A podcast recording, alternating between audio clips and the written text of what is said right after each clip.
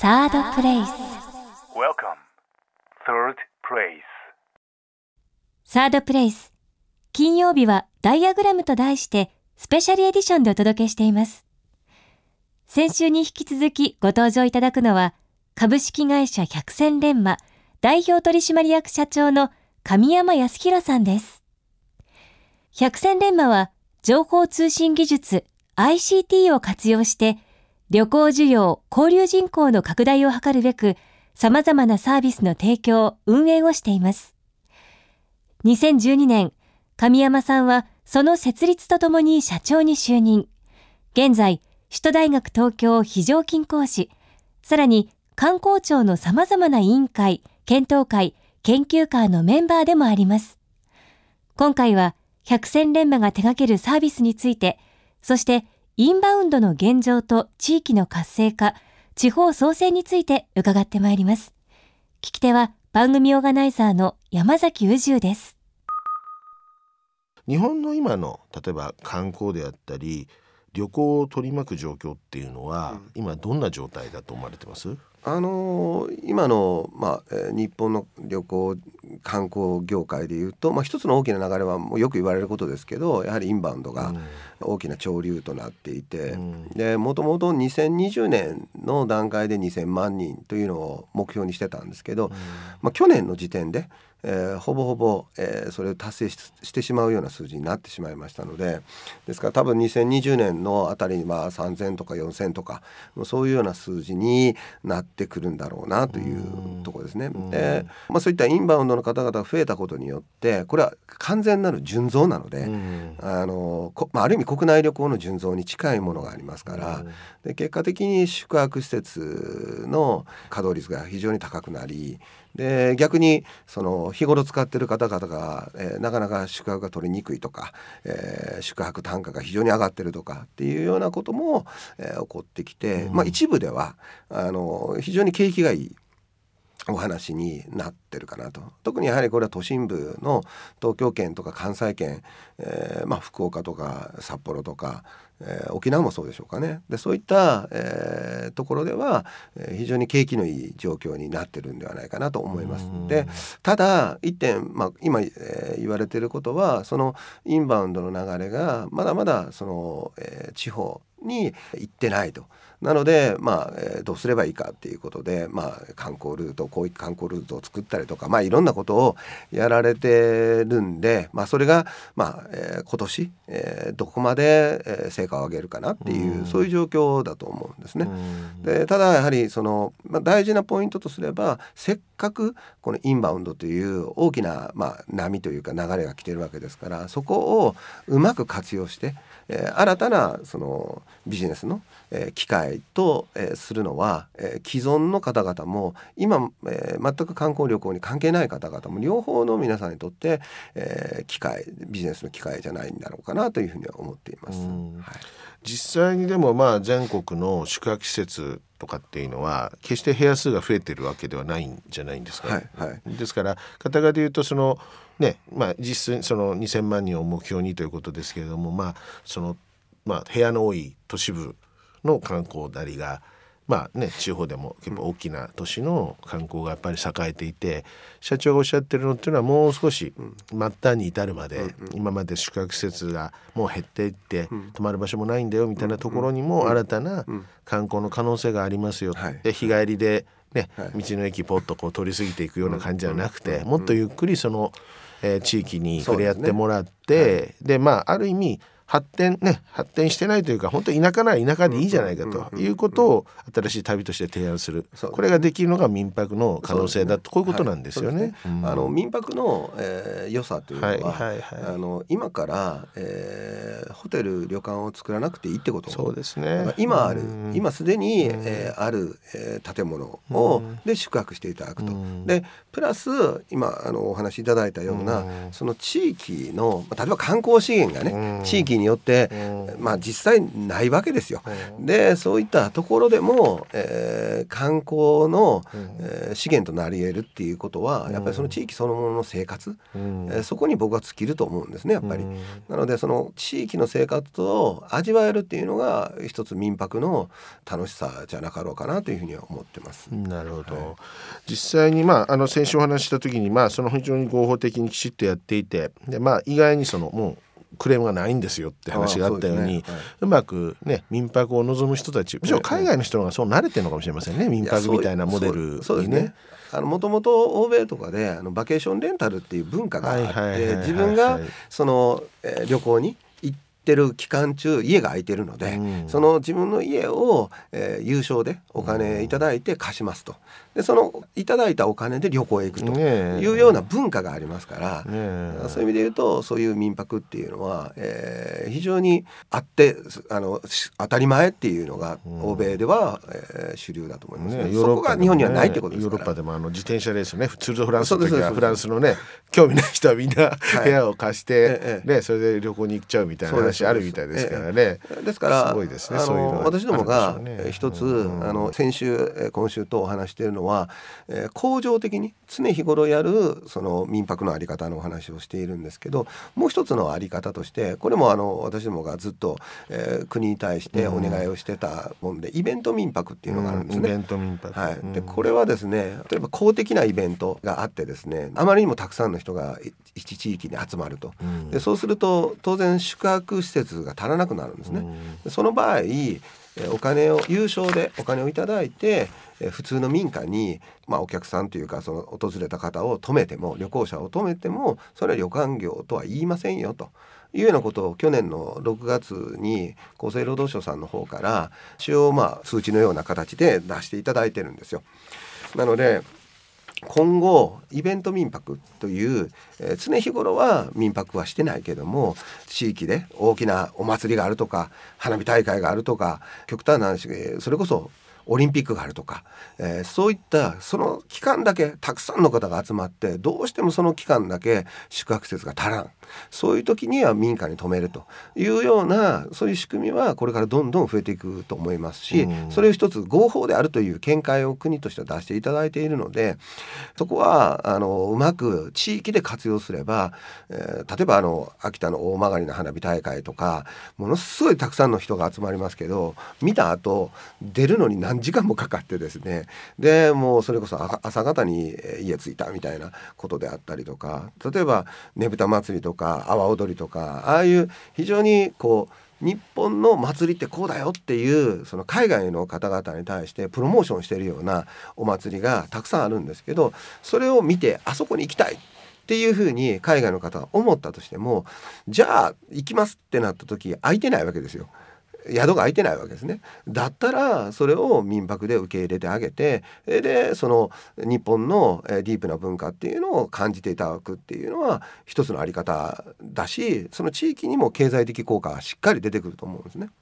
でまた例えばあのこれ少し応用編になるかもしれませんけどえ例えばあのキャンプ野球のキャンプとかで宮崎とか沖縄行くじゃないですか。そうするとその期間ものすごくホテル旅館が、えー稼働率が上がってパンパンになるんですね。でその時に民泊をやってで例えば巨人ファンの人は巨人ファンの家に泊まり阪神ファンは阪神ファンの家に泊まると。そうすると毎日酒がうまいわけですよやっぱり、でそういうような、えー使い方っていうのもあるんじゃなかろうかなっていうふうに思っています。なるほどね、だからその何かキーワードがあったり、はい。ね、イベントとかあったりとか、はい。なんかそういうのつながりで、はい。えーそのタイミングだけはい。民泊をやるみたいなのも,、も仕組みあとしても。いいんじゃないかとね。でまあ亀井社長おっしゃってる民泊というのはその空き家も含めてなのでね。まあ、地域のその空いてる場所を本当にそのねあのインフラをできるだけこう何らかの形でつなげる代わりにそれを民泊施設にしてしまうみたいな形で空き家をうまくはい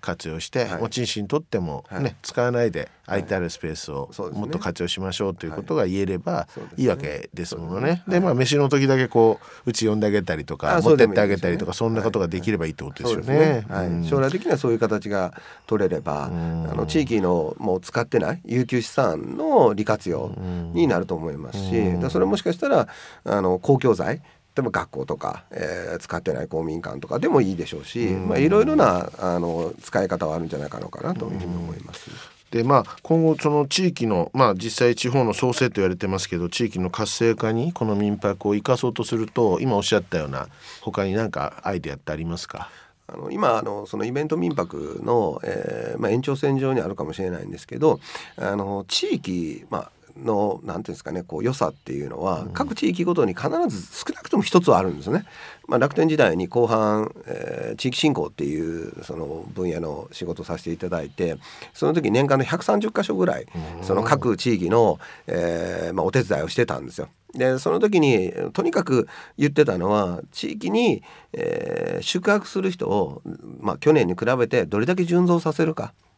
やはり宿泊施設宿泊する数が、えー、方が増えるとやっぱり地域っていうのはやっぱり賑わって経済的効果もありますからそれを何とかしましょうっていうのはやってたんですけどあのやればやるほどどの地域もあのうちはまあ自然があって食事がうまくてうんぬんでって言ってみんな同じこと言うんですよ。で結局それどこも一緒じゃないかとなってきてやっぱりこの一言をこれを外すとこの地域じゃなくなるようなことだけをやっぱり特化すべきだなというふうにまあその当時は思ってて、うん、で、えー、そういう意味で言うと一つもうコアなものがあればそのコアなものをテーマにした枚数をやってもいいかなと。例えばここは青森の例えばリンゴだったらリンゴ、まあ、ニンニクだったらニンニクでもいいですからそのまあリンゴのサミットとかニンニク世界一決定戦とかもうそういうのをその地域でもう日本一は絶対言わない方が僕はいいと思っててとにかく世界一と言い切って、世界一決定戦やるんだと。いうふうに言い切ってでその例えばニンニク生産者の主だったところに世界のところにねこうサミットやりますって言ってこう招待状というか、えー、おいでよというふうに出して大体来ないと思いますけどで来なかったら不先輩と、えー、その中で来た人で勝手に決めるよっていうふうにして決めていくと、まあ、それなりにそこでそのニンニクとかリンゴとかっていうようなことは出てきてでそれが一つちょっとずつでも人が集まっていくとですね、えー、その時に、えー、民泊っていうのを活用する。あの要するに枚数と言われているものを、えー、小さな小さな、えー、集落でも枚数をやっちゃってで全世界から人を集めてしまう。そういうネタを各地域のコアなところ自分のここが一番自慢できるっていうところにに特化して発信をしていって人を集めるっていうことを仕掛けていくことが、うん、えー、結果的には民泊って人と人とのつながりになっていきますから非常にご縁が深くなるのでそのご縁が深くなるということはリピーターあの先ほどお話したプロ野球のキャンプの話もそうですしまた来年来るわっていう話になってきますのでそういうその新たなつながりっていうのを、まあ、作れればなとでそこはまあ ICT の世界でもありますし、えー、そういう意味では世界っていうのを日本だけで見るんではなくて世界で見てで世界からあの集まってもらうっていうそのスタンスが大事じゃないかなというふうに思ってます。ね、で実際にはですかまあ日本ってその民泊なりしていくそのポテンシャルっていうのはどうなんですかね？あるんですかね？いやそれはすごい、すごいと思いますよ。でないとそれこそアメリカであったりとか、まあ、あの中国であったりアジアの各国が私たちと同じようなその民泊予約サイトってもう急激に大成長してまるわけですね。でその中で一番代表伝っていうか一番もしかしたらいいコンテンツがあるのは日本じゃないかっていうふうに言われてますからで実際まあ Airbnb 社の日本の代表のの方もおっしゃってましたけどあの世界の都市で今日本、えー、国で日本が一番成長してると。っていうふうにやっぱりおっしゃってますし、まあ、それだけ日本、えー、海外の方から見ると日本の方が感じてる思ってるよりもより一層価値がある国だと思いますしそこにその民泊という、えー、カテゴリーっていうのはまだまだ日本の国内では非合法なので 一部合法ですけどそれをまあ私たちにやらせていただいてるわけですけどそのまだ大きなところ国内業者が誰も取れてないっていうそういうまあ非常にあのバランスの悪い状況になってますのでこれが普通にえールールがしっかりでできればそのいった民泊の市場というのはもうけ非常に大きな市場になると思いますけどね。うんなるほどね、特にまあね日本人親切だからっていうことで、ね、いやいや。先週もおっしゃってましたけど、ええやっぱり向いてるんでしょうね、そういう意味ではやだと思ね。いますね。ううん。ん、あの変な言い方ですけど、すれてないやはりいろんな方々とのまだやっぱりその島国であり単一民族であったっていうところは、あのいい意味でその純であるっていうところがいろんな国々の方々に対してもその純に接されてるっていうところがやっぱ感じがいいっていうことだと思いますけどね。ね、サービスとしてのおもてなしではなくて、日頃からそういう気持ちが少しあるっていうのが、もうそれがもう多普通なんですね。分泊まられた方々にとってはいいから、ね、はい。ええ。変にその別に人を止めるからっていうんで、はい。そういう構えてるわけではでなくてね。はい。まあはい。お客さん来た時のはい。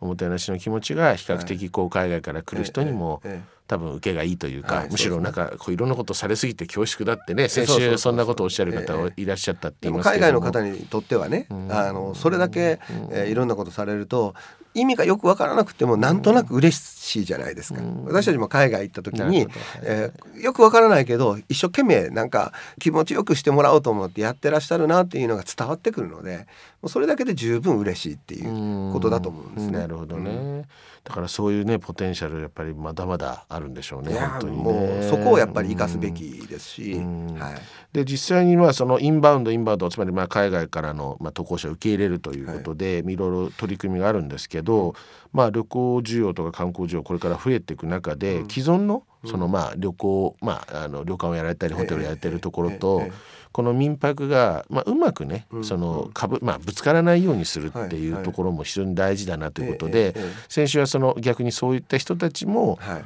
民泊のオペレーションに加わってはどうかというご提案ありましたよね。えええまあ当然その泊まる人たちのね、その収入であったりとかってそういうのもあるから、自分たちで旅選ぶ時って結構いくらかかるって結構はいはい。はい重要なので、まあそういうさ決まってますからね。はい。だからまあそれでまず本来はこうできて、うん。ちょっと日本高くていけないなっていう人が来ることで。いいなという話もあるし、逆にその、えー以外にもその体験型、つまりホテルや旅館が提案できないような体験型とかおっしゃっていたイベントに合わせてとかっていうね、その需要がもう100%を超えちゃった時にうまくはい。ホテルがホテルや旅館も活用したらどうかと、ええまあ、こういったところが多分社長の思われている民泊はい。がその今の現業の方々ににね変に圧迫をしたりとかそれをまあそのお客さんを取るっていうことじゃないよっていうその論点なわけですよね。そうですね。ん。ですからあのいくつかのパターンあるんですけど例えばそのまあどちらかというと地域地方で、えー考えた場合でも空き家が非常に古民家がたくさんある地域があってでそこにまあ、えー既存のホテル旅館さんもありますよと。であればその1泊2泊の滞在は今まで通りホテル旅館さんでもう、えー、上げ膳据え膳でやればいいしでただ1週間2週間と、えーじっくりその地域に滞在したいなとその生活を味わいたいなっていう方々に対してはその古民家で滞在していただいてでその古民家にはキッチンをつけておいてですね。で自分で食事はしますよと。で、えーそれはホテル旅館の方々がもうその古民家それぞれをですね場合によったらもう借り上げるとか、えーもう自分たちの離れですとあちらはと。長期滞在の方はどうぞあちらでと。で、え1泊2泊は今まで通りホテル旅館を使ってくださいと。で長期滞在の方々に一つ特典はまああの食事はないですけど、えー温泉は大浴場は入っていただいていいですよ。みたいなそういう仕組みをすればまあ現代版の当時っていうこともできるでしょうしその古民家そのものの例えばデザインとかコンセプトをその地域ですでにブランディングがされているような日本酒の、えー酒蔵さんがプロデュースした古民家ですであったりとか何かしらすでにブランドがあるところがプロデュースしていくことによって新たなその体験なり生活を味わえるっていうようなところもできると思うんですね。うんであともう一つなんですけどこれ極端な話ですけど、えー例えばお祭りをやる場合において最近若い人の手がないよと。とか農業とかでも収穫の時期どうしてもやっぱり若い人の手が欲しいんだよと。いうんであればそういった民泊をしていただいて、えー極端な話もう宿泊費タダでいいよと。その代わりお祭り手伝ってくれと、えー収穫手伝ってくれというようなあり方も、えー一つの考え方としてはあってもいいのかなっていうふうには思いますね。うんなるほどね。まあそういった意味では旅行と ICT まあ、いろんな IT を組み合わせたというところが、まあ、社長にとってのまず国内なんかは特に若い人たちのマッチングその地域とか民泊とかそういうね新しいそのまあお手伝いしてくださいとかっていう需要とのつながりをやっぱり作るという意味では旅でボランティアをしてくださいとかなんかそういうところにつながるようなサイトの価値というのがあるということでそのサイトを運営されてるってことでいいんですよね。あの ICT の良さっていうのはやっぱりメディアとしてなんですかね飛距離が長いってことなんですねやっぱり。インターネットの場合はもうそれこそ地球の裏側でもえー、見ていただこうと思えば見ていただけるっていうところそこはうまく活用したいなっていうふうに思いますよね。そうですよね、はい、まあねトマリーナというサービスと、えー、 STAY JAPAN というサービスやられてるわけですけれども、はい、特にトマリーナっていうのは、はい、これからいろんなカスタマイズとアクティビティなりをこうくっつけて、自治体と一緒に旅作りをしましょう、そしてねその旅泊まる場所は、うんあの新しいまた体験ができるような泊まり方で経験してみてくださいっていうのは若い人にこう発信できるようなそういうような新しい価値観だし例えば趣味が同じような人たちが一緒にね体験しに行くなんていうのも大人のこうねその修学旅行チックなのもありですよね。で非常にそのねちょっと今までと違った形でこう布団重ね合ってみたいな。たまにそんなするとすごくあの 枕投げとかすると多分結構楽しいもんですよ。そうですよね。ねだからまああのいろんな旅の形が増えますよということで、まあ、この泊まりーナのサービスもまだまだ発展していくということですよね。はい、これからなんか力を入れていこうと思っている分野この旅行に限らずですけど、うん、なんかこうやっていこうっていうのはあるんですか？究極はその使われていない